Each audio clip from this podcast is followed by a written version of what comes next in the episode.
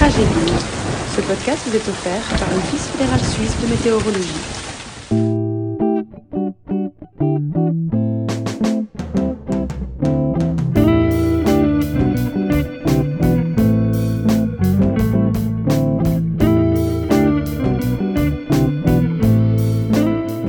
Bonjour à tous et bienvenue sur cet épisode spécial du Tragédie. Aujourd'hui, on a le plaisir de vous présenter en direct des toits de la comédie le Tragécologie. Ça commence à faire un peu beaucoup au niveau jeu de mots, non? Eh ouais, c'est vrai, on l'avoue, on l'avoue. Mais on en est assez fiers quand même. Et oui, l'écologie. L'écologie, le sujet euh, qui concerne euh, tout le monde, qui nous concerne nous, les humains, les animaux, les plantes, les lichens, les champignons, les blobs, les bactéries, les diatomées et toute autre forme de vie. Oui, l'écologie. L'écologie, ou autrement dit, euh, la, la lutte qui devrait tous, et toutes nous animer, euh, ou comment notre espèce a réussi à lancer la sixième extinction de masse. Ouais, quand même. Balèze, hein. Big up, big up humanité. En tous les cas, c'est un sujet euh, lourd, complexe, euh, parfois difficile à aborder, et c'est pour ça qu'on a préparé trois épisodes. Et oui, cette fois, c'est non pas un ni deux, mais bien trois, vous avez bien entendu, pour aborder la, question de la manière la plus claire, précise, non, et pas concise, clairement pas, mais à nos yeux, c'était important d'aller en détail dans, ce sujet-là. Et euh, c'est pour ça qu'aujourd'hui, euh, on, aura, on aura des introductions un peu plus longues, euh, dont notamment une de la part de Maxime qui abordera l'aspect scientifique, l'aspect factuel de la question climatique, puis de Gab qui abordera la, la problématique euh, euh, au niveau universitaire et, des différentes euh, euh, dissonances qu'il peut y avoir entre le, discours universitaire et, les actions qui viennent derrière. Et enfin, l'introduction de Caro, qui, aura comme sujet l'éco-anxiété et puis d'où naît ce sentiment et, comment lutter contre ce sentiment. Puis, euh, pendant ce premier épisode, on aura le plaisir euh, d'écouter Théo, activiste climatique, euh, membre de Break Free et de Climate Strike, qui nous expliquera son expérience activiste et militante, et puis aussi ses différentes expériences personnelles, en sachant qu'il a été lui-même poursuivi en justice pour différentes actions. On espère que vous trouverez beaucoup de plaisir à l'écoute, et puis dans le prochain épisode, on aura le plaisir d'écouter Aurore de l'EDD ainsi que Tonks de XR qui pourront à leur tour euh, nous apporter leurs expertises et, euh, une vision euh, plus précise de leur engagement associatif. Et dans le troisième épisode, on aura dans un premier temps une chronique de Maxime, puis un débat interassociatif au niveau des différents points de vue qu'on peut avoir concernant la lutte climatique, et enfin une chronique de Inès qui nous expliquera quelles sont les différentes ressources factuelles par lesquelles on peut se renseigner pour avoir des idées plus au clair en tout ce qui concerne euh, la lutte climatique et les questions écologiques qu'on peut se poser. J'espère que vous prendrez beaucoup de plaisir à l'écoute. Donc ce podcast vous est présenté par Max, Gab, Caro, Inès et moi-même Inès. Euh, et surtout, euh, évidemment, par la tragédie, l'association qui a la patate, comme toujours, et qui a comme but de récupérer les bâtiments de la comédie pour en faire un espace euh, étudiant, euh, associatif. Eh ben, merci beaucoup Inès pour cette introduction. Donc euh, cet épisode, euh, il est également spécial pour nous car euh, le 12 mars, ça représente pour nous en, en tant qu'association La Tragédie un anniversaire qui marque le début d'un certain nombre de nos déboires. Donc le 12 mars 2020, nous étions censés occuper, le temps d'une soirée, le bâtiment de la Comédie pour notre levée de rideau. C'était l'occasion pour nous de dévoiler notre vision de l'occupation de ce bâtiment, une vision où les arts vivants côtoient des projets sociaux et culturels, une vision qui fait la part belle au collaboratif, au transversal et au local, le tout dans un fourmillement créatif et stimulant pour toute une chacune et tout un chacun. Malheureusement, comme vous le savez, une pandémie est passée par là et aura eu raison de cette belle vision. Une pandémie par ailleurs dont on ignore toujours l'origine avec certitude. Est-ce que ce sont Bill Gates et Big Pharma qui ont tout fomenté depuis le début? Est-ce qu'il s'agit d'une négligence dans le respect du protocole de sécurité d'un laboratoire spécialisé dans les menaces biologiques? Est-ce que c'est le résultat d'une rencontre malencontreuse entre un pangolin et une chauve-souris? On n'en sait rien et il est probable que le doute subsiste encore bien longtemps. En revanche, ce que l'on sait avec certitude, c'est que le risque d'être confronté à de nouvelles menaces bactériologiques et virales de cet ordre, voire pire, s'accentue à mesure que les barrières entre les espèces s'amenuisent et à mesure que l'élevage animal concentrationnaire prospère. Ce même risque augmente à mesure que le pergélisol, un sol gelé en permanence dans les régions arctiques, n'est justement plus gelé en permanence à cause de la hausse des températures dues au réchauffement climatique. Ce pergélisol contient bon nombre de virus inconnus au bataillon et depuis longtemps par ailleurs, et qui se feront probablement une joie de s'essayer à notre système immunitaire qui, lui, n'a jamais été confronté à ce genre de virus. Le pergélisol contient également d'énormes quantités de carbone et de méthane, le méthane qui est un gaz au pouvoir réchauffant jusqu'à 28 fois supérieur à celui du CO2. Et si ces gaz sont relâchés dans l'atmosphère, ce qui est en bonne passe de se produire, ils contribueront à leur tour au réchauffement, ce qui dégèlera d'autres pergélisols dans des régions plus froides et qui à leur tour libéreront encore plus de méthane qui, une fois relâché dans l'atmosphère, enfin, vous voyez le concept. En vrac, d'autres réjouissances. On estime que depuis l'avènement des civilisations humaines, la moitié de la biomasse de la Terre a disparu. La biomasse, c'est l'ensemble de la matière organique issue des êtres vivants. En d'autres termes, on pourrait dire que l'humain serait responsable de la disparition de la moitié du poids total de la vie. Et si on regarde dans le détail et dans l'histoire plus récente, un tiers des oiseaux des campagnes françaises ont disparu ces 15 dernières années, et les populations d'insectes ont chuté de 80% en Europe ces 30 dernières années. 7% des espèces de la planète auraient déjà disparu, et n'oublions pas que moins de biodiversité signifie également moins de capacité d'adaptation et de résilience de la part des écosystèmes. Les feux qui ont ravagé l'Australie l'année passée ont causé la mort de moins 1,2 milliard d'animaux vertébrés et une surface grande comme deux fois la Belgique est partie en fumée. Plus d'un tiers des déchets plastiques produits termineraient leur vie dans la nature, soit 100 millions de tonnes rien que pour l'année 2016. Plus près de chez nous, 50 tonnes de plastique sont déversées chaque année dans le Léman. Et on estime qu'en 2050, il pourrait y avoir plus de plastique que de poissons dans l'océan. Récemment, une étude a même détecté des traces de microplastique dans le placenta humain. Certaines prévisions parlent de jusqu'à plus 5 degrés à la fin du siècle si on continue comme ça, avec des conséquences qui sont véritablement désastreuses pour les conditions de vie sur Terre. Et on en est même à recalculer les normes saisonnières. Récemment, l'Organisation mondiale de la météorologie a déclaré vouloir réadapter la manière de calculer les normes de température afin d'être plus en accord avec les mesures actuelles. Et tout ça, c'est sans parler du problème des déchets nucléaires, sans parler des problèmes qui seront engendrés par le manque d'eau dû à la fonte des glaciers, sans parler des problèmes de, pollution de l'air, sans parler des pesticides, sans parler des perturbateurs endocriniens. Enfin voilà. En bref, la situation, elle est véritablement dramatique, catastrophique, à un point qui est difficilement concevable. Mais bon, au final, il n'y a pas trop de soucis à se faire, étant donné que nos élus font la promotion du covoiturage. N'est-ce pas, Gabriel? Je pense que Pierre Maudet approuve. Et sans transition, euh, l'UNIGE. je vais vous parler de ce que j'ai trouvé sur les engagements de l'université en matière de développement durable, grâce à ce qui figure sur son site internet. Mais avant de commencer, précisons que le site de l'UNI est globalement brouillon, avec plusieurs rubriques qui se recoupent, mais aussi plusieurs pages sur un même sujet contenant des infos différentes.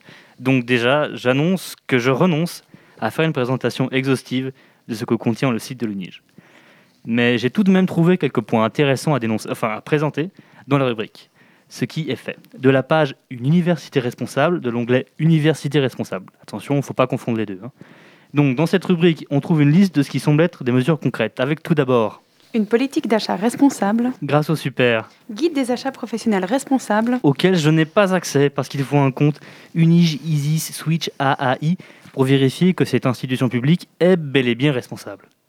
On poursuit avec. Une politique d'investissement responsable. Ici, les documents sont accessibles et sont datés. Les personnes en charge de ça sont nommées. Donc, a priori, c'est top. Après, j'ai pas les compétences pour émettre une critique constructive, constructive pardon, sur le contenu des dix documents. Et maintenant, on embraye sur... Un programme d'économie d'énergie et d'eau. Et c'est là que les problèmes commencent. Il s'agit d'un petit graphique présentant les économies de chauffage et d'électricité en gigawattheure. Mais cette unique source ne va jusqu'en 2015 et ne concerne que le CMU, les sciences, Unimail et Unidufour. Et l'eau dans tout ça? Eh bien, c'est une question qui, qui restera sans réponse. Il n'y a pas d'hyperlien qui est cliquable. Et vu la jungle qu'est le site de l'Uni, bonne chance pour débroussailler tout ça et pour trouver des infos sur ce domaine, si elles existent. Et attention, quand je parle de jungle à débroussailler, il ne s'agit que d'une métaphore. Ensuite, on se marre, ou pas, grâce à un programme de recyclage des déchets. Malheureusement, l'hyperlien est mort, il ne mène à rien, donc aucune info supplémentaire à ce sujet. Et on continue à être sceptique à propos des cafétérias avec une politique de développement durable. Ici, on nous renvoie directement au site des différentes entreprises gérant la CAF. Alors, Eldora pour inhibition, mais le lien est Mort. Il existe une page engagement tout de même, hein, figure un petit texte sans aucune mesure précise. Ensuite, Novae pour Unimal et Uni du Four, mais le lien est. Mort.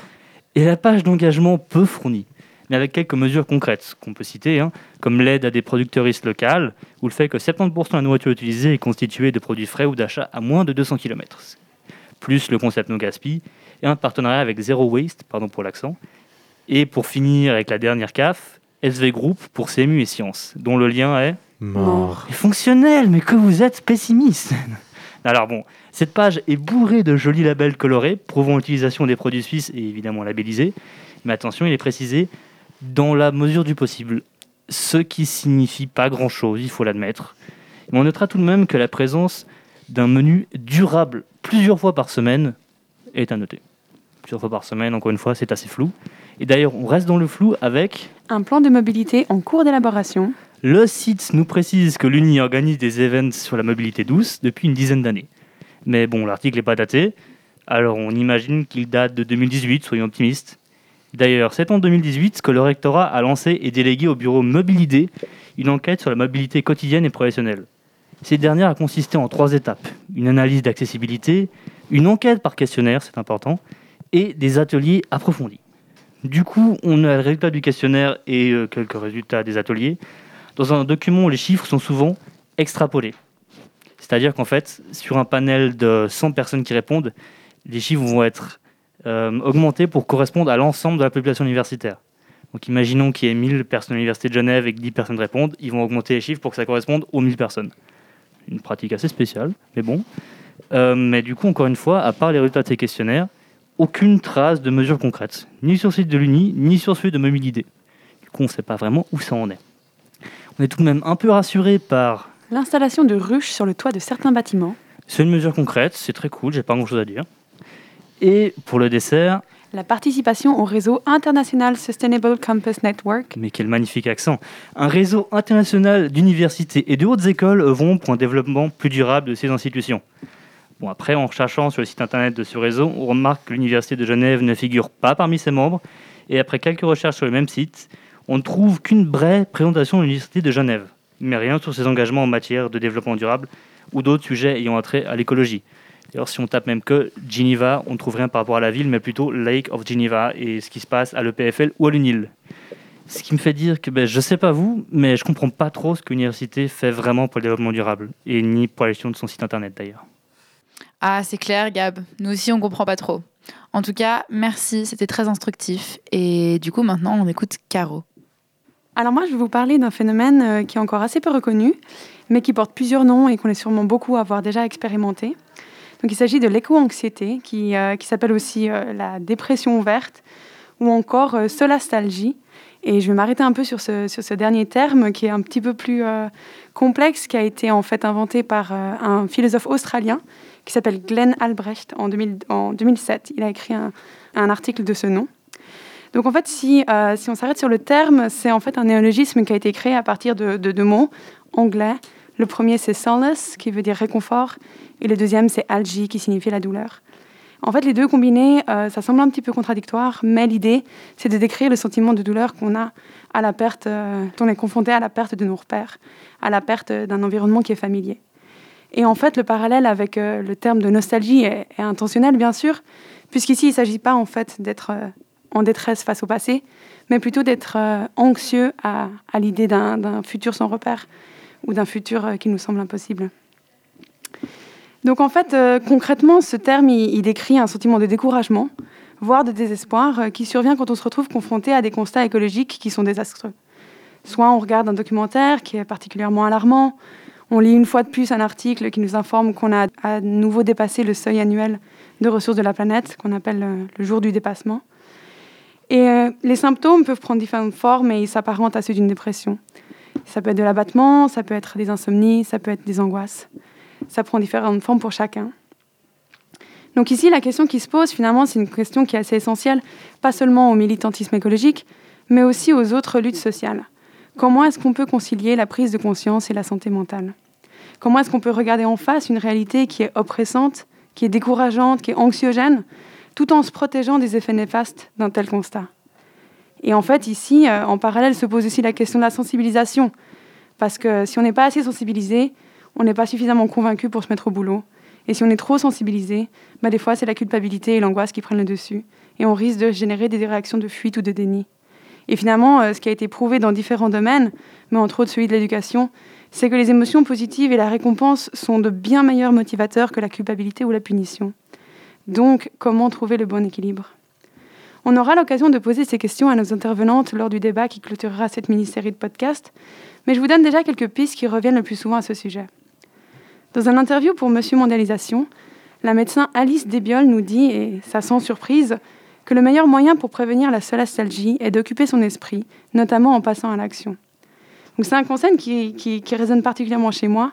Et la manière dont je le comprends, c'est qu'en fait, même si on ne trouvera probablement pas une solution globale, immédiate, qu'on ne pourra pas stopper la machine d'un seul coup, en fait, il faut réussir à se sortir des problématiques qui sont parfois trop vastes, trop écrasantes, et en faire euh, des actions concrètes, et se concentrer en fait sur ce qu'on peut faire à notre échelle, dans notre quotidien, et parfois, euh, pour certaines personnes, à travers de mouvements organisés dans la lutte pour le climat.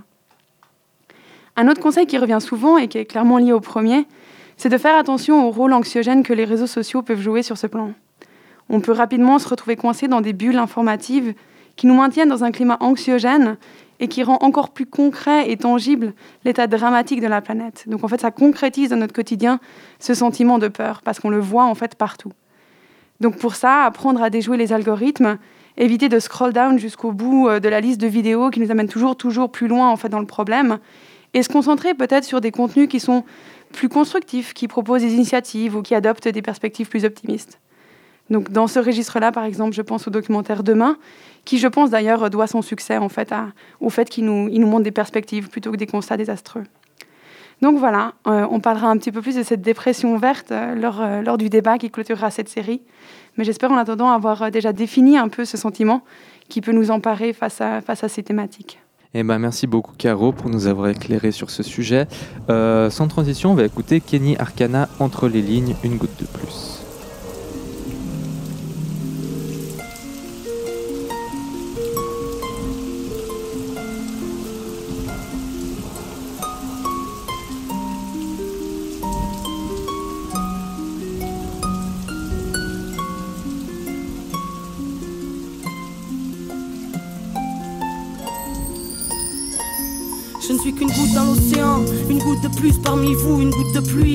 de plus sur les joues de notre planète Terre. Mère, pardonne-nous, l'homme a créé ce tourbillon qui nous a tous rendus fous, folie générale. Même les climats ne tiennent plus le coup, nos vies ternissent par notre faute, on en a même perdu le goût, j'ai peur du coup. Pourtant j'ai bien vu la lueur du gouffre, du moins je l'ai aperçu en éclairant un peu mon cœur du fou, oui. Que le soleil, la lune, les arbres, les mers nous pardonnent, toutes les espèces vivantes que la mienne a exterminées. Je demande pardon parce que tout le mal qu'on a créé, faudra de la force pour le réparer, et que j'ai du mal à voir que ce monde est prêt monde est près de nous. Mais j'ai la foi que ça ça paraît fou. Une goutte de plus, peut-être une goutte qui dérange, une goutte noyée.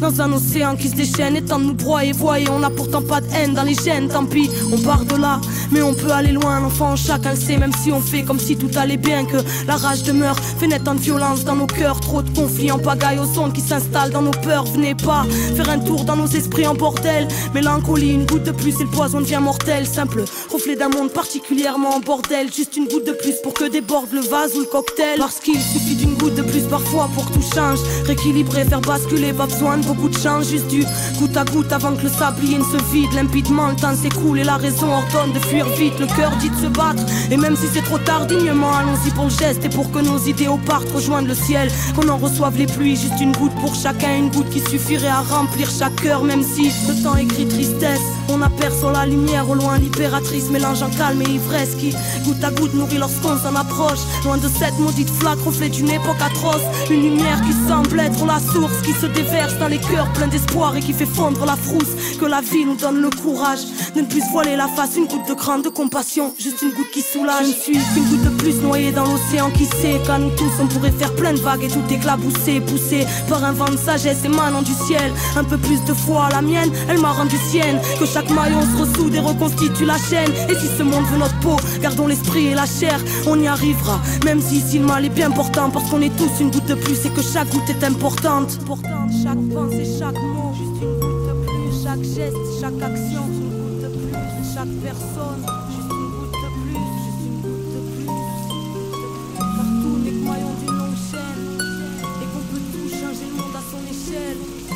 Car tout n'est que maillon d'une longue chaîne. Et qu'on peut tout changer le monde à son échelle.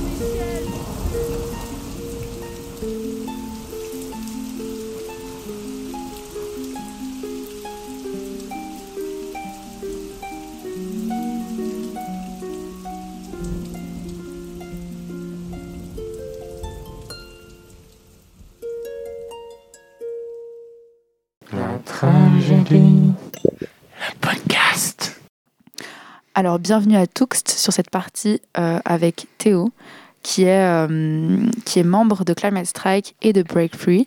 Et euh, on est super heureux et heureuse de te recevoir sur ce podcast aujourd'hui, Théo. Donc, Théo, c'est un activiste climatique qui a récemment été acquitté pour une action climatique qu'il avait menée. Il va nous en dire plus. Bienvenue. Merci, euh, ouais, je suis content d'être ici. ouais. Ok, trop cool. Alors, du coup, est-ce que tu peux peut-être commencer par te présenter Qui es-tu Que fais-tu? Ok, alors je m'appelle Théo, euh, je suis militant euh, dans différents collectifs pour le climat à Genève, Euh, donc la grève du climat, Genève, la grève pour l'avenir, on pourra parler un peu après des, Mhm. des différences, le collectif Break Free, qui est un collectif qui lutte pour la, la justice climatique et qui fait de la, la désobéissance civile. Et puis aussi voilà d'autres collectifs militants. Sinon, je suis étudiant en relations internationales à l'université de Genève. Ah, malgré tout, quand même. J'ai euh, juste un projet de recherche encore à terminer. justement. ok. Et puis, euh, puis je fais mon service civil en ce moment. Euh, je suis aide, aide éducateur dans, dans une, euh, une école spécialisée et avec des enfants euh, qui ont des difficultés, mais c'est super euh, voilà, enrichissant et intéressant. Et euh, voilà, donc c'est différentes euh, activités, mais, euh, mais je relie un peu tout ça dans ma tête euh, au niveau de, ouais, des engagements pour, euh, pour la justice sociale, la justice climatique, euh, pour euh, davantage d'égalité, euh, pour un monde ouais, plus, plus égalitaire, plus harmon- harmonieux, etc. Voilà, on pourra peut-être revenir sur- bien sûr. Bah déjà, euh, je tiens à dire que c'est super. euh, euh, ouais, ça, ça, ça fait naître beaucoup d'admiration en fait de voir que tu t'engages autant euh, et qu'à côté de ça, tu as quand même tes études, tu as quand même ton, ton service civil. Donc, ma première question euh, pour introduire, avant de rentrer vraiment en détail de, de ton engagement euh, militant euh, et, euh, et activiste, comment est-ce que tu vis en fait d'avoir autant de choses à gérer en même temps, que ce soit l'activisme climatique, euh, clima- l'activisme pardon climatique, euh, que ce soit tes cours, euh, ton projet de recherche, ton service civil, etc. Et ta vie. Y a-t-il une vie parmi tout ça? Ouais, bah alors la vie, elle est dans, un peu dans tout ça, quoi. Il n'y a pas trop de vie en dehors. Enfin, oui, il y a des, des, les potes, les liens sont aussi liés à toutes ces différentes activités. Et puis, ouais, les, les réflexions sont liées à ça, les, les projets, etc. Il y a des trucs, évidemment, il y a besoin de couper par moment, donc il n'y a pas que ça, mais ouais, moi, ça fait des journées chargées, des, des, des semaines, voilà, beaucoup de, aussi de, de charge mentale liée à tous ces engagements, mais voilà, il y a aussi, c'est pas, pas que dans, dans ce genre de- d'engagement et de collectif qu'on qu'on retrouve euh, de, ce peu de temps libre, cette charge mentale, cette charge émotionnelle.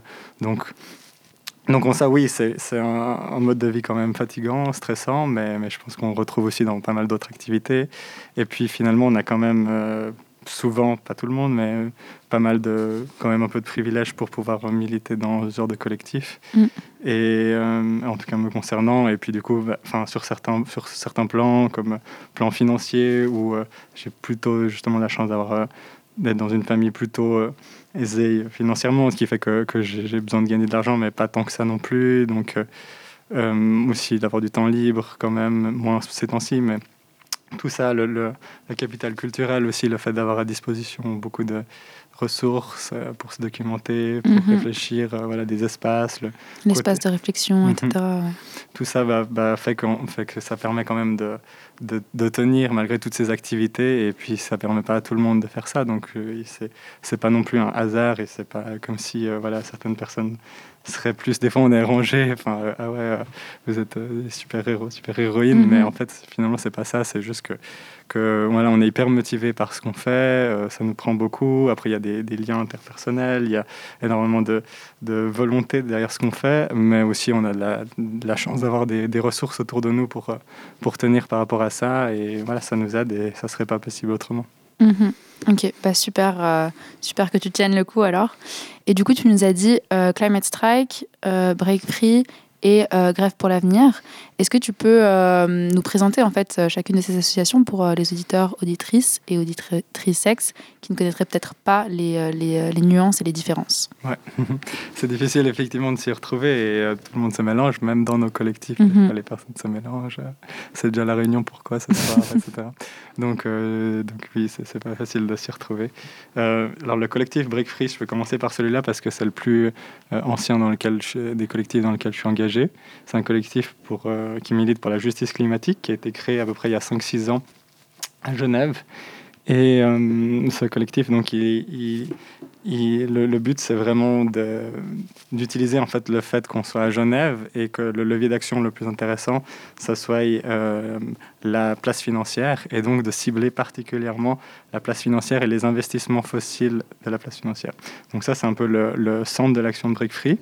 La logique, c'est justement la justice climatique, donc le fait que qu'il y a une responsabilité euh, très différenciée entre euh, chacun chacune dans, le réchauffement climatique. Et puis on ne va pas tous toutes subir tout subir autant euh, le réchauffement climatique. Donc à partir de ça bah, on est obligé de différencier les positions etc et il y a des inégalités qui se retrouvent dans le, la question climatique en termes de genre, en termes d'âge, en termes de race sociale, d'origine, etc. Et en termes de rapport nord-sud, tout ça. Donc, on, Mhm. avec le collectif Break Free, on est pas mal en lien avec euh, des, des co- communautés autochtones qui défendent leurs droits dans le monde par rapport à. Aux à- multinationales qui multinationales. peuvent euh, s'approprier des territoires, etc. etc. Voilà, exactement. Donc, euh, en Amérique latine, euh, euh, au Canada, etc. Euh, des femmes autochtones, des, ouais, plein de communautés. Donc, Mhm. on est pas mal en lien. Et puis, Et du coup, vous vous, vous attaquez spécifiquement à ces multinationales-là? Et si oui, comment? Alors ouais, exactement. Euh, on, on est beaucoup en contact avec ces personnes. Et puis, par exemple, bah, il y a, tiens, il y a telle entreprise euh, pétrolière qui va construire un, un oléoduc qui va traverser un territoire au Canada, aux États-Unis. Et euh, bah, ce- ce- cet oléoduc, il va impacter énormément de communautés parce que justement, c'est un vol des terres. En plus qu'on leur a déjà tout volé. euh, ces Mhm. personnes, il leur reste plus grand chose. On détruit donc leur, leurs ressources de vivre, on détruit leur euh, histoire, leur euh, mémoire, etc. Et, euh, et donc c'est vraiment donc affreux ce qui se passe. Et en plus, c'est ces personnes-là qui vont subir en premier les réchauffements, les, les- Les conséquences euh, Les- ouais. du réchauffement climatique, etc. exactement avec les, ouais, les migrations forcées, les, les sécheresses, les incendies, etc. Donc, euh, donc ces personnes sont victimes de ça. Et après, bah, nous, on est ici. Et la question, c'est comment on peut faire pour les aider concrètement. Donc c'est une forme de responsabilisation en fait de notre État qui, euh, qui ferme les yeux sur certaines, choses et qui, qui les, les plébiscite même limite. Entièrement, ouais, entièrement. C'est vraiment ça, c'est voilà notre part de responsabilité là-dedans, la part de responsabilité de la Suisse, de Genève particulièrement Mhm. là-dedans. En fait, elle est énorme et c'est là du coup que bah, on peut voir le côté négatif. Ah bah c'est terrible et euh, effectivement ça l'est. Et du coup, mais au lieu de dans une logique de culpabilisation, le plus important c'est de voir qu'est-ce qu'on peut en faire parce que voilà, on- la situation est telle quelle, on, on vit ici, on a ces privilèges. Qu'est-ce qu'on peut en faire? Bah, le truc le plus intéressant à notre avis, c'est euh, de lutter ici pour euh, les aider là-bas aussi, en lien avec ces personnes toujours. Et c'est pour ça qu'il y a pas mal de personnes qui font les liens dans le collectif. Et donc ici, bah, c'est de cibler comme tu as dit les entreprises, euh, les, les banques en l'occurrence, euh, qui investissent massivement dans les énergies fossiles, les entreprises pétrolières, euh, dans Mhm. le, le ciment, dans le charbon, dans le pétrole, etc. Mhm. Donc de les attaquer ici, étant donné que bah, jouissent de conditions vraiment très favorables en Suisse et particulièrement à Genève, bah, c'est de les attaquer vraiment frontalement ici et essayer de faire changer l'opinion publique par différentes manières comme la- les actions de désobéissance civile. Ok. Et du coup, euh, par rapport à ces actions de désobéissance civile, est-ce que tu peux euh, expliciter euh, Qu'est-ce que ça veut dire concrètement? Est-ce qu'il y a de la violence là-dedans? Est-ce que comment est-ce que vous agissez concrètement? Alors, les actions de désobéissance civile qu'on euh, ont surtout pour but donc, de sensibiliser un peu l'opinion publique par rapport à ça et de mettre la pression sur ces entités. On sait que souvent, bah, on ne les touche pas directement, mais le but, c'est de faire naître une colère un peu par rapport à ça, de sensibiliser, d'informer, mais vraiment de créer aussi un rapport de force. Et il y, a, il y a plusieurs logiques. Il y a une logique d'escalade dans le sens où c'est pas juste hop, on fait une action contre telle, contre telle entreprise et après on passe à autre chose. Mais justement, ça paye jamais une fois. Donc euh, il faut y Mhm. aller une fois, deux fois, trois fois. Et puis au bout d'un moment, ça paye. Donc par exemple, le Crédit Suisse, c'est une cible privilégiée parce que le Crédit Suisse investit massivement dans les énergies fossiles. C'est la banque suisse qui investit le plus. Et au niveau mondial, c'est aussi très élevé. Au niveau européen aussi. Donc euh, par exemple, le Crédit Est-ce que Suisse, c'est une cible. des chiffres? Juste pour rendre compte euh, Je sais pas si tu les as en tête, hein, mais juste pour rendre compte de l'ampleur. euh, moi, il me semble que c'est un tiers des émissions euh, qui sont euh, produites par la Suisse qui, est, qui sont la cause de Crédit Suisse, en fait, des investissements de Crédit Suisse dans Alors, les énergies fossiles. C'est possible, je sais. Genre, c'est pas pour Crédit Suisse en particulier. Pour les, la place financière suisse en général, c'est, sauf erreur, 22 fois plus d'émissions euh, de gaz à effet de serre de la part de la place financière que le reste des émissions de gaz à Mhm. effet de serre de la population suisse. Mhm. Pour Crédit Suisse, c'est plus par cœur, mais voilà, la Crédit Suisse est la première banque su- suisse en termes de finances fossiles et la troisième au niveau européen. Donc c'est quand même très Ouais. élevé. Et au niveau mondial, je sais pas si c'est 14e, quelque chose comme ça. euh, voilà. Il y a des rapports, le rapport BankTrack en fait est très intéressant par rapport à ça. Il est publié chaque année, c'est une ONG BankTrack qui, qui, qui fait des, de la recherche là-dessus et c'est trouvable sur Internet, euh, toutes les, Mm. les données euh, par rapport aux investissements dans le fossile des différentes banques, euh, Mm. caisses de pension, etc. Et c'est là que prend en fait tout le sens de la responsabilisation des, banques ou des, des grandes multinationales, tu vois, parce qu'on se rend compte que, que l'impact des actions individuelles, il est minime par rapport euh, à l'impact des, des places financières et des, et des multinationales, etc.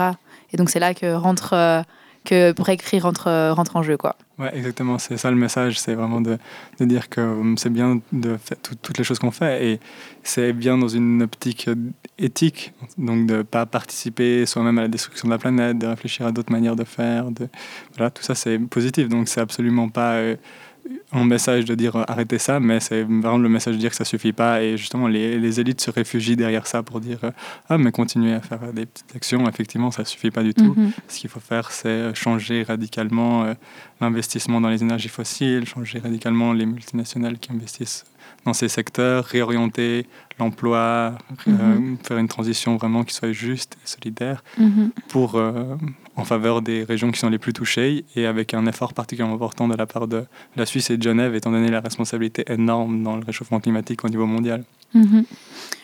Et euh, du coup, tu nous disais, Crédit Suisse, c'est l'ennemi euh, parfait Mhm. vers lequel euh, se tourner.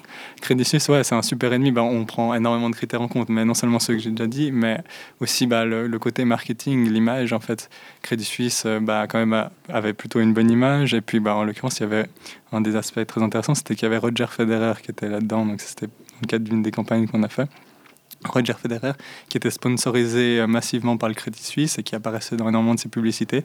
Donc il y avait une sorte de Federer washing de la part de Crédit Suisse, c'est-à-dire donc l'utilisation de l'image de Federer pour Mhm. nettoyer, pour blanchir les investissements Mhm. fossiles sales de Crédit Suisse. D'ailleurs, pas que dans le fossile, hein, pour Crédit Suisse, c'est aussi un point qu'on peut dire.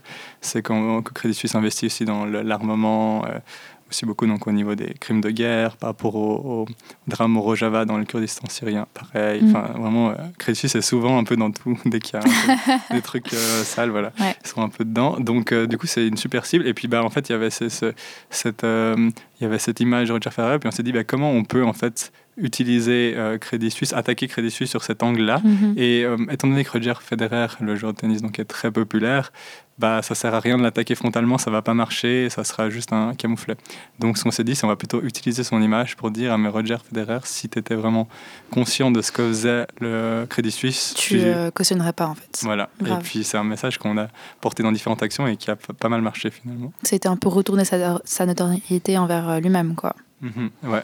Et Mm. puis donc il y a eu toute cette campagne, si Roger savait, euh, avec des actions dans différentes banques. euh, Et puis il y avait eu l'action de- Mhm. des joueurs de tennis euh, dans Crédit Suisse, il me semble. Voilà, action qui a eu lieu simultanément à Genève, à Lausanne et à Bâle, le même jour, et c'était vraiment une super action. Il y a eu un- énormément de- d'effets médiatiques là-dessus. Et puis suite à ça, alors nous à Genève, on n'a pas été inquiétés, à Bâle non plus, mais à Lausanne, pas pour l'instant.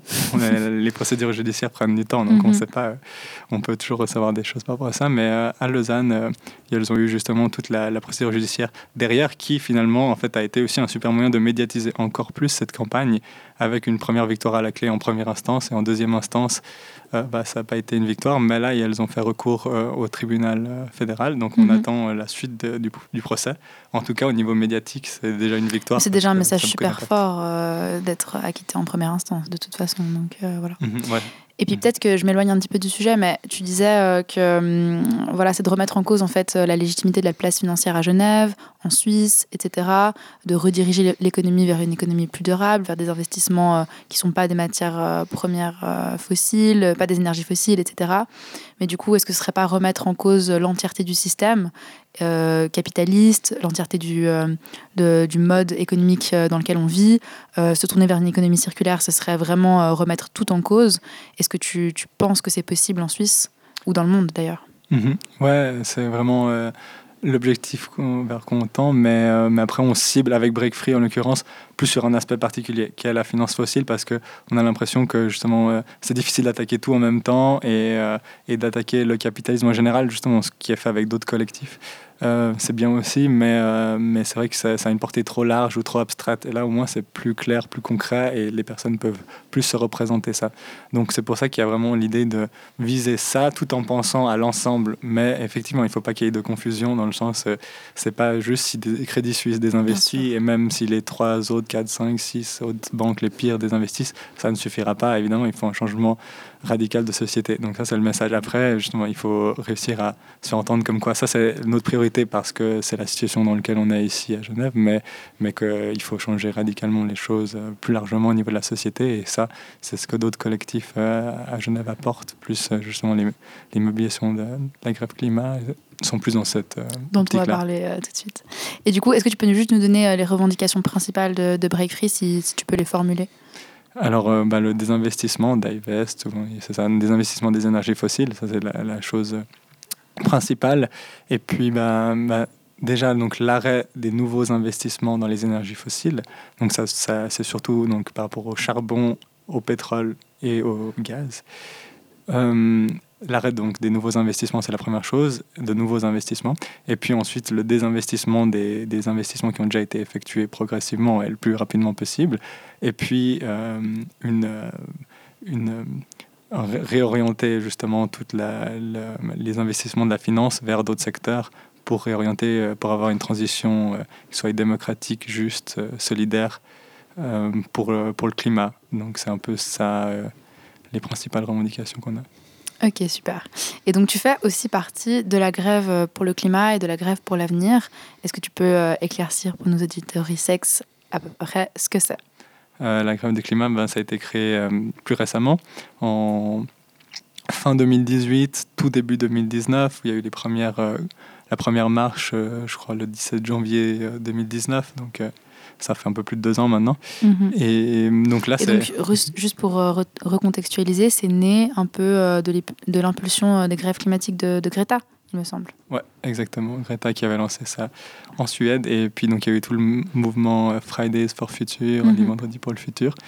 Et euh, du coup, qui s'est propagé dans pas mal de pays, dont en Suisse, sous le nom, mais ça change justement selon les pays, en Suisse sous le nom de grève du climat.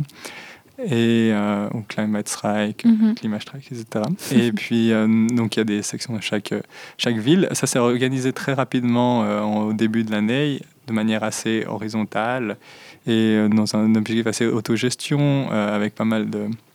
Surtout bah, les étudiantes, étudiants au départ, et qui, qui ont pris place dans, dans l'organisation. Et puis, bah, le but, c'était vraiment de sortir dans la rue et de dire euh, qu'il y a urgence climatique. C'était vraiment, ouais, il l'urgence climatique qui fait qu'il faut se bouger maintenant. Pourquoi on doit continuer à aller à l'école alors qu'il y a des problèmes plus Mhm. graves dehors? Pourquoi on étudierait alors qu'on n'a pas d'avenir? Euh, Pourquoi on continue à nous enseigner euh, tout ce qui est dans cette société alors qu'il faut changer radicalement les choses? C'est un peu tous ces questionnements que, les personnes avaient et tous les slogans qui ont été brandis. Et bah voilà, l'idée c'était vraiment de dépasser euh, juste le stade de la sensibilisation, de la conscientisation, et puis vraiment de, marquer les choses en faisant grève, en ayant vraiment un impact. Et voilà, on, on, on loupe en l'école en faisant des grosses manifestations. Et puis ensuite, bah, il y a des collectifs qui se sont créés, qui ont commencé à organiser d'autres activités, euh, des formations, des débats, des conférences, plein de choses. Et du coup, le, le mouvement est devenu euh, plus, plus varié, etc. Et puis il y a eu plein de grèves qui ont été organisées. Ouais, c'est un peu ça le, le départ Mhm. du mouvement. Et du coup, vous êtes organisé plutôt euh, de manière nationale ou bien plutôt euh, chaque branche qui s'occupe de ses affaires? C'est relativement autonome. On a en fait on a en fait différentes branches, mais chaque, chaque section peut proposer ses propres projets, voilà. Mais on essaie quand même de se coordonner au niveau national. Il y a quand même une image commune, donc on peut pas faire n'importe quoi. Mhm. Il y a des règles générales, des statuts euh, communs, mais euh, après on a quand même pas mal de liberté dans les différents cantons. On- donc on fonctionne surtout quand même à l'échelle nous, bah, genevoise, mais on a pas mal de liens au niveau roman et puis au niveau suisse. Et on essaie quand même de travailler pas mal ensemble et on a pas mal de liens avec les différents collectifs. Il y a des sensibilités différentes en- en- dans les différentes régions, mais, euh, mais globalement ça va. Et puis on- on- dans nos spécificités, on arrive à avancer ensemble et on essaie de pousser pour que ça aille plus dans, dans notre sens. Mais voilà, ça Mhm. fonctionne plutôt bien.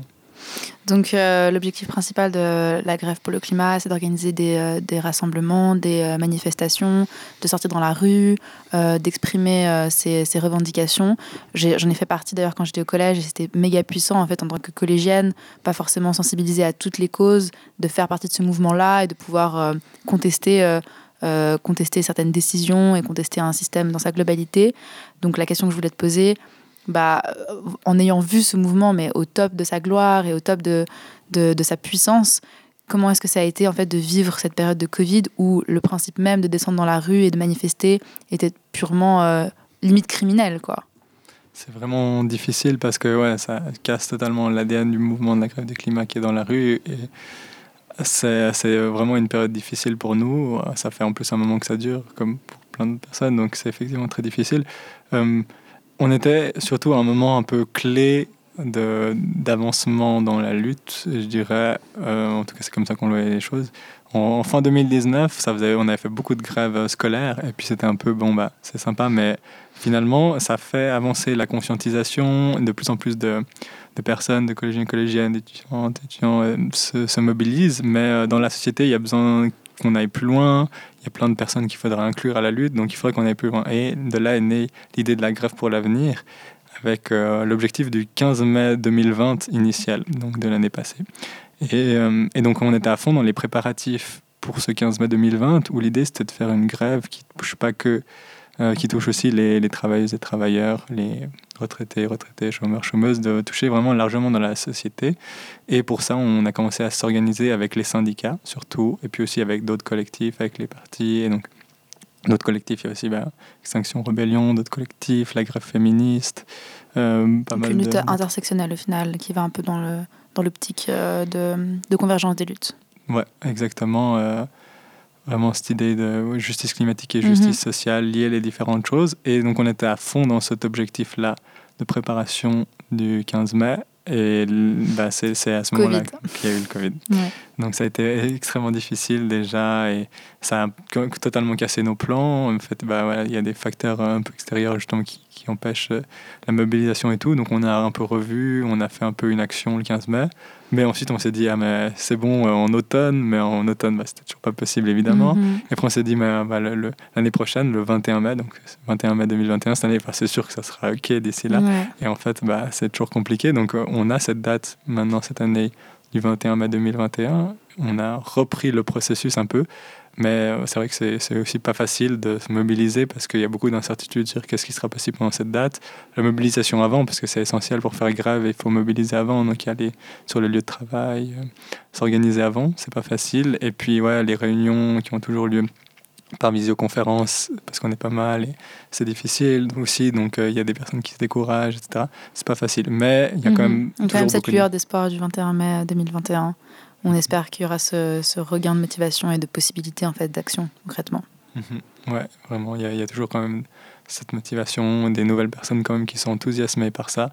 C'est difficile, mais on a vraiment envie de faire quelque chose de fort et puis aussi de profiter quand même de parler aussi de la, de la pandémie. Il y a pas mal de gens qui sont aussi conscientes, paradoxalement, il y a pas mal de gens qui sont aussi conscientes que, que la pandémie est vraiment euh, liée aux questions climatiques, Mhm. écologiques, donc le lien il est vraiment de plus en plus évident, mais mais en même temps, c'est de plus en plus difficile de mobiliser, d'aller vers les, les personnes à cause de ces- toutes ces restrictions, à cause de la, la peur du, du virus, tout ça, qui est, c'est logique. Donc, euh, donc c'est très difficile dans ce contexte-là, quand même, de Mhm. savoir quoi faire et entre motivation et démotivation. Donc, c'est une période vraiment, euh, c'est vrai, compliquée, mais Mhm. on continue à y croire. Mais du coup, justement, je voulais te demander euh, qu'est-ce que tu penses et qu'est-ce que vous pensez collectivement en fait de la, de la réaction étatique de toutes les actions que vous avez menées Euh, parce que comme, comme on l'a dit avant, ça a eu quand même beaucoup d'impact au niveau euh, au niveau des étudiants, étudiants, étudiantes ex. Et puis ça a eu beaucoup d'impact au niveau politique. On en parlait énormément des grèves pour le climat. Euh, et je pense que grève pour l'avenir aussi pareil.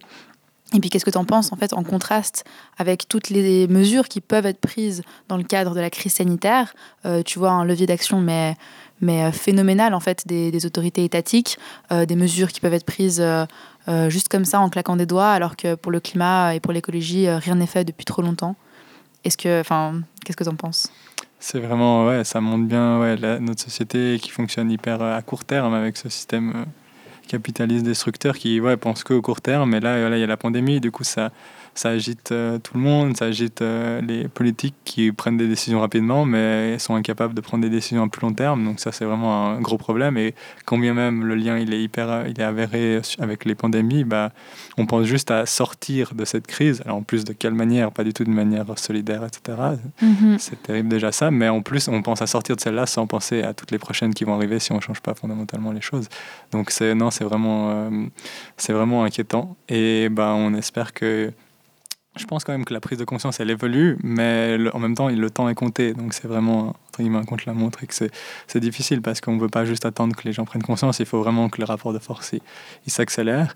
Et on sent qu'il bah, y a une répression quand même importante du droit de manifester ici à Genève et que Mhm. bah, c'est difficile dans ce cadre-là de- d'avancer et de se mobiliser, alors que euh, bah, la police, le ministère public, tout ça, l'institution judiciaire, nous mettent des bâtons, ouais. ouais, nous, nous mettent des bâtons dans les roues parce que bah, elles voient en même temps qu'on on progresse, on avance, et puis euh, bah, le but c'est quand même de saboter ce qu'on fait, nous fait perdre du temps, de l'énergie, euh, bah, ça marche quoi. Euh, leur Mhm. stratégie, pas totalement, mais ça marche un peu. quoi.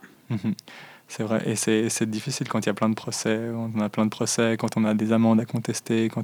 C'est pas de la répression policière comme en France, où, euh, où après les manifs, c'est des coups de matraque, c'est des. plein de- enfin, voilà. Heureusement, en Suisse, c'est pas ça. Non, évidemment, c'est quand même pas du tout la même. C'est de la violence juridique en soi. hein. Enfin, je pense pas. Enfin, bien sûr, c'est pas comparable, mais c'est le levier d'action en tout cas suisse. Donc, euh, C'est plus, plus vicieux, ouais, plus clair. pervers, dans le sens où on, voilà, on se rend moins compte et puis on a l'impression que Tout va bien. que tout va bien, mais c'est plus vicieux, donc c'est plus difficile peut-être à, à, à- combattre. Mais bon, effectivement, on ne souhaite pas être dans la situation française. Après, je pense que en France, c'est, le degré des colères est plus important, donc ils sont à un autre stade. Mais, euh, mais euh, en Suisse, c'est quand même clairement pas du tout très, très facile et de manifester. C'est de plus en plus compliqué, au contraire. Et du coup, en parlant de violence juridique, euh, tu as été, euh, comme euh, je le disais au début, toi-même attaqué en justice, enfin poursuivi en justice parce que tu contestais une amende par rapport à une action du tourisme du pire. Est-ce que tu peux nous en dire plus? C'était une action qu'on a fait qui était assez marrante. On n'avait pas du tout, on pensait pas du tout se retrouver au tribunal pour ça. On est vraiment surprise, mais voilà, on a, on a Franchement, j'ai pas compris non plus. notre équipe de com euh, policière et du ministère public qui, qui nous font un coup de com. Bon, bah, c'est toujours à double tranchant parce que d'un côté, c'est un coup de com, en même temps, on perd beaucoup de temps et d'énergie. Donc euh, voilà, c'est, enfin, on perd, on, disons, ça a fait avancer quand même la, la médiatisation de la lutte, mais euh, c'est pas toujours euh, le plus intéressant de s'engager dans la voie juridique. Mais ouais, donc c'était une action qu'on a fait en septembre 2019 quand il y avait une semaine d'action pour le climat qui, avait eu, qui a eu lieu juste avant la grande manifestation pour le climat à Berne qui avait réuni 100 000 personnes. Et dans cette semaine d'action, il y a eu plusieurs actions, dont euh, le tourisme du pire, qui était en fait une visite guidée touristique où on se baladait. Donc c'est vraiment, ridicule de penser qu'on a eu des problèmes pour ça. On se baladait donc sur les trottoirs, on était une vingt, trentaine de personnes à se balader sur les trottoirs et on était plusieurs à faire les guides touristiques et à parler, à expliquer un peu bah, euh, les- en fait, donc le, le but c'était de faire le tourisme du pire, donc le pire de Genève. On voit souvent la face positive, euh, les organisations internationales, le passé historique, etc. Mais là, c'est de voir bah, la, la face sombre de Genève, La place financière. la place financière, les multinationales, le négoce de matières premières, tout ça, et de passer devant et donner quelques chiffres, quelques explications, et de faire ça sous une, un angle un peu ludique, marrant, et puis de filmer ça, de médiatiser. Donc voilà, on a fait cette action qui était euh, très sympa, très marrante, et puis euh, mais il y avait les- la police qui était au rendez-vous, beaucoup plus que ce qu'on pensait. Parce qu'ils avaient été mis au courant en fait de, de votre action ou bien? C'était une action publique, on avait même fait un événement euh, sur les réseaux sociaux. Euh, parce qu'on pensait vraiment pas du tout qu'il pouvait y avoir un quelconque problème juridique par rapport à ça. Donc on n'était pas dans une optique, euh, il faut faire attention, Mhm. parce qu'on on était, on gênait pas la circulation, il n'y avait pas de, pas vraiment de gros troubles à l'ordre public. Mhm. Mais euh, voilà, les, les- les- la police euh, bah, suit activement ce qu'on fait. Et euh, là, on, en fait, dès qu'on a commencé la balade touristique, on a commencé à avoir des, des tonnes de motos de police qui nous tournaient autour, avec voilà, deux, deux flics dessus, et chaque fois en tenue anti-émeute qui nous tournaient autour. Puis il y avait des tonnes de, de flics qui nous tournaient autour. Donc on n'a pas tout de suite compris que ça, ça nous concernait parce qu'on était là, mais c'est n'importe quoi. Et les flics ont vu qu'on faisait rien en plus de spécialement grave, etc. On, par- on parlait juste donc des, des- sur un ton vraiment euh, sympathique, convivial, joyeux, des différentes euh, institutions qu'on visait. Et puis on a fait tout un petit tour, etc. Et au bout d'un moment, bah, les flics sont venus nous parler pour dire qu'il fallait bientôt arrêter, etc. On a réussi à négocier et ils nous ont dit ouais, vous pouvez continuer. Mais peu après, en fait, il y en a d'autres qui ont euh, considéré en fait que c'était pas du tout ok, qu'on devait mettre fin à cette balade. Et du coup, on s'est dispersé. Mais suite à ça, bah, j'avais- les flics avaient pris mon identité. J'avais discuté avec la police et j'ai reçu une amende après de 600 francs pour euh, refus d'obtempérer aux ordres de la police. Voilà. C'est vraiment euh, absurde, mais c'est du coup c'est ça qui qui euh, nous a, m'a conduit. au tribunal. Voilà. Et donc toi, tu as, fait recours contre cette décision? Mhm. On a fait recours, j'ai fait recours. Puis ensuite, on a été une équipe derrière à, à préparer le procès. On a fait pas mal de une campagne un peu de communication pour euh, viser les entreprises qu'on ciblait, profiter de l'occasion d'avoir euh, d'avoir cette euh, campagne, enfin d'avoir ce procès pour mener une campagne. Et puis euh, et puis le procès s'est bien passé. Et puis moi, j'ai été acquitté parce que bah, en fait le juge était d'accord que c'était vraiment absurde. Mhm. Et puis en l'occurrence, le rapport de police, il tenait même pas debout. Il y avait énormément de choses fausses. La personne qui avait écrit le rapport de police, la policière qui avait écrit, en fait, elle était même pas là lors de l'action, elle était ailleurs. C'était vraiment du n'importe quoi. Et euh, en fait, c'est souvent comme ça, mais c'est juste que si on fait pas recours, bah, ça passe comme ça. Et alors là, en fait, bah, il y avait plein de choses qui étaient fausses. L'heure était fausse, le nombre de personnes était fausse, ce qu'on m'avait dit par la police était fausse. Donc il y avait tellement de choses fausses que ça collait pas du tout. Et Ça tenait pas la route. voilà, quoi. elle est venue pour témoigner et puis en fait, elle n'a pas pu reconnaître les choses qui étaient écrites parce qu'elle a dit juste ah on m'a dit que c'était ça, mais moi je peux pas confirmer, j'y étais pas. Du coup, Mm. le juge a dit bon bah non s'il te plaît, on peut pas confirmer ce rapport si euh, bah, le, le- moi le prévenu etc. On dit j'avais des témoins qui étaient là ils disent l'inverse et puis il y a aucune source qui confirme ce que vous dites qui était vraiment faux. Donc voilà, du coup j'ai été acquitté, c'était logique, mais voilà ça tient pas du tout leurs affaires. Et qu'est-ce que tu penses un peu de cet acharnement en fait de, de, la police, de l'institution envers les luttes climatiques? On l'a vu euh, bah, envers tous les activistes qui ont fait des, actions euh, euh, pour le climat, comme les mains rouges au Crédit Suisse, mais aussi la répression policière méga violente qu'il y a eu la dernière manif à Lausanne. Qu'est-ce que tu en fais et qu'est-ce que vous en faites? Ça fait avancer les choses aussi sur le, donc non seulement sur le plan médiatique mais aussi sur le plan juridique. Il y a des super avocats et avocats euh, qui nous défendent. C'est c'est c'est, rare d'avoir des super avocats comme ça mais qui nous défendent souvent gratuitement et qui font un énorme travail pour nous. Et euh, bah, ça a été le cas par exemple pour le procès Main Rouge comme tu as cité. Le procès Main Rouge où c'était un des activistes de Break Free qui enfin on a fait plein en fait qui a- avaient mis des, des mains rouges sur la façade de, Crédit Suisse de Bel Air et puis il y a un activiste qui euh, a été inquiété par la police pour ça. Et puis en fait, bah, il y a eu une super plaidoirie de euh, Laila Batou, qui est une super Mhm. avocate justement. Et euh, elle a fait une, plaidoirie incroyable de trois heures euh, où elle a, voilà, parlé des, des rapports, du rapport du GIEC, elle a avancé énormément d'arguments. Et aussi sur le plan juridique, c'était hyper intéressant. Et elle a en fait justifié ça par l'état de nécessité. Et du coup, on apprend aussi beaucoup euh, sur, le droit. Ouais. L'état de nécessité, comme quoi justement, bah, ça se justifie dans certaines situations et que on, on doit agir, il n'y a pas d'autre possibilité. Donc en, en expliquant l'urgence climatique, en expliquant euh, le fait qu'on n'avait pas d'autres moyens d'action que celui-ci, il n'y avait pas de moyen de, de, de recours à celui qu'on a utilisé, euh, le fait que notre action était efficace, etc. Enfin, il faut prouver énormément de choses, de Ouais. conditions. Bah, elle a réussi à démontrer ça et puis du coup, il a été acquitté en seconde instance. Donc euh, c'est vraiment super. Après, de nouveau, là aussi, ça, Ça va au tribunal fédéral. Et on espère que ça fera. En fait, le, le but au final, c'est de faire évoluer la jurisprudence à ce sujet-là et puis, euh, et puis ouais, euh, de, de- de diriger un peu euh, une politique différente au final. Mhm. Ça fait partie du rapport de force avec euh, le côté médiatique, le côté sur le plan institutionnel dans les parlements, dans la rue, au niveau judiciaire. Ça fait partie. Et puis en cette période de, pandémie, c'est quand même un des, un des, axes qui nous permet le plus de se faire voir parce que voilà, les procès sont maintenus, donc on peut faire vraiment de la com là-dessus. Comme c'est difficile d'organiser des manifs, l'action dans les parlements, bah, ça avance pas beaucoup, puis les majorités sont vraiment très à droite, donc ça, ça avance pas beaucoup sur ces plans-là. Donc les procès, c'est une des manières actuellement de se faire entendre et de faire un peu évoluer les choses, même si ça va lentement et que c'est pas toujours, euh, toujours encourageant, mais, euh, mais c'est un moyen quand même d'avancer vers plus de justice climatique. Ouais. Bon, bah écoute, euh, franchement, c'était super intéressant. Merci beaucoup euh, pour euh, tout ce que tu nous as dit. Est-ce que tu veux rajouter quelque chose, quelque chose qui te semble important? À part la date du 21 mai 2021, on espère que vous serez tous et toutes et tout ex là. Oui, bah, on a besoin de monde, donc ouais. n'hésitez pas à rejoindre les, les Ah oui, bah, comment rejoindre les collectifs? Ouais, bonne question.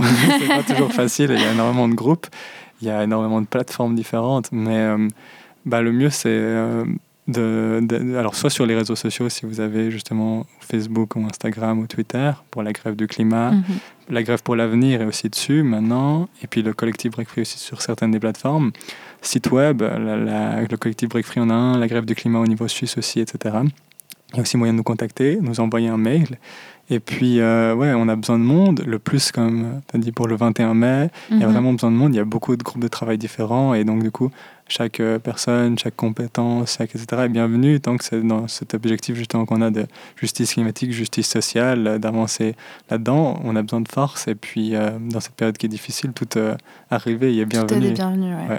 Mmh. Donc euh, ça nous ferait plaisir d'avoir des nouvelles personnes. Il y a des nouvelles personnes qui s'impliquent et puis étant donné que maintenant bah, les beaux jours arrivent, la pandémie régresse un peu, bah, c'est de plus en plus facile quand même de mobiliser. On pourra se retrouver. Donc, euh, il y aura des actions qui vont avoir lieu avant le 21 mai. Donc, tout ça, c'est des, des, occasions importantes de, de s'intégrer dans le mouvement et de participer directement à ça et d'apporter ouais, sa pierre à l'édifice. Ok, bah super. Et on espère que euh, celles et ceux qui nous écoutent pourront aussi apporter leur pierre à l'édifice en étant là autant en s'engageant dans les, dans les collectifs qu'en étant présent, présent et présentex euh, le 21 mai 2021. Merci beaucoup Théo. Merci beaucoup à toi, c'était super intéressant. La tragédie.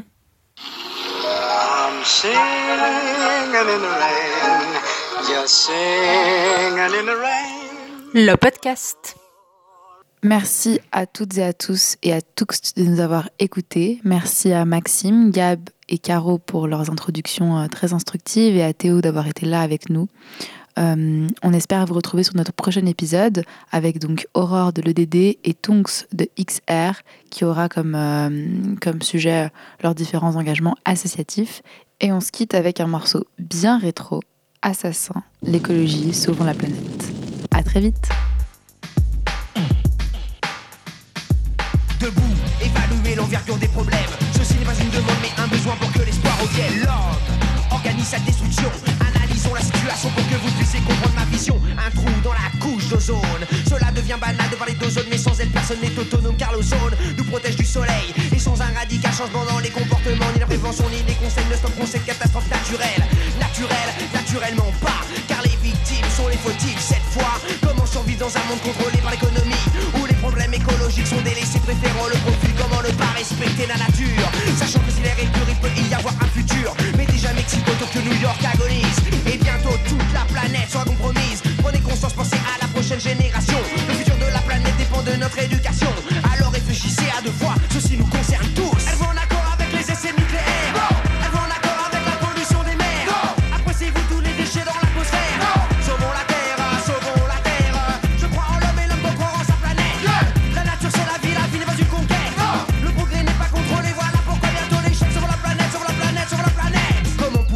Raser des forêts entières. En ayant pris conscience que l'oxygène que l'on respire vient de l'arbre qui pousse dans la terre. Pourquoi les grandes puissances ne versent-elles pas une ronde pour les pays aux ressources vitales économiquement au plus bas? Pourquoi l'armée continue ses essais nucléaires? Tuant, on le sait, toute vie dans les fonds des mers. D'abord un trou dans l'atmosphère, plus non-respect de l'environnement par les puissances qui détiennent le monopole de l'argent L'industrie mondiale est coupable de l'usine nucléaire de Tchernobyl à la constante disparition de la mer d'Aral, de la